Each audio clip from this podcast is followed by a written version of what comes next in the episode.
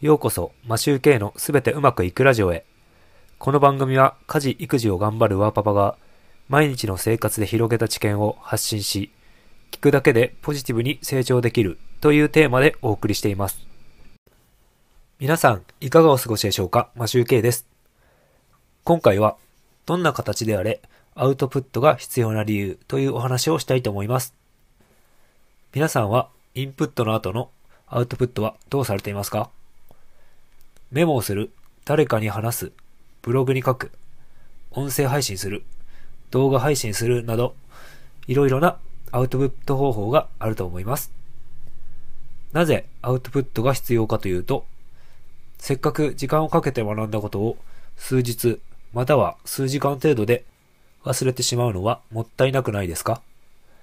まず、人間が忘れてしまうメカニズムを簡単にお話しします。すでにご存知の方もたくさんいると思いますが、人間の記憶は短期記憶と長期記憶という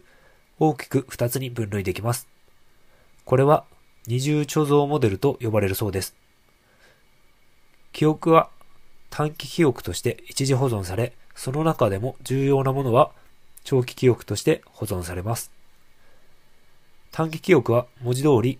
短期の記憶で脳が重要でないと判断した場合は数十秒から数分で消去されてしまいます。ですので、せっかく学んだことを脳に削除させないためには長期記憶に保存させる必要があります。そのためにアウトプットが必要になります。読書でも線を引いたりポストイットを貼って目印をつけたとしても見返さない限り忘れてしまうと思います。僕の経験で言うと、ここ最近、耳読で歩きながら聞くことが多いので、メモを取らないので、本を聞いたという事実は残りますが、ほとんど忘れてしまいます。なので、できるだけ、オーディオブックの付箋機能で目印をつけて聞き直して思い出すようにしています。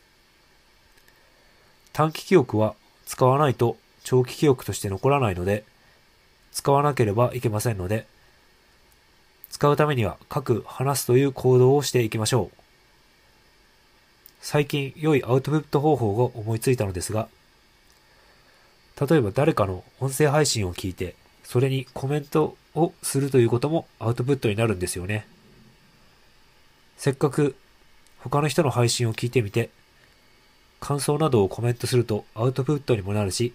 もしかして交流の場が広がって一石二鳥な気がします。あと、昔聞いたことがあるんですが、セミナー会場で一番勉強になっているのはセミナー講師の方だと言われるのは、アウトプットをすることが一番の学びになるということらしいです。なかなかアウトプットをするというのはエネルギーが必要だったりしますが、せっかく成長で成長できるチャンスでもあるので、ぜひアウトプットしていきましょう。今回はこれで終わりたいと思います。いつも聞いていただきありがとうございます。マシュウケイでした。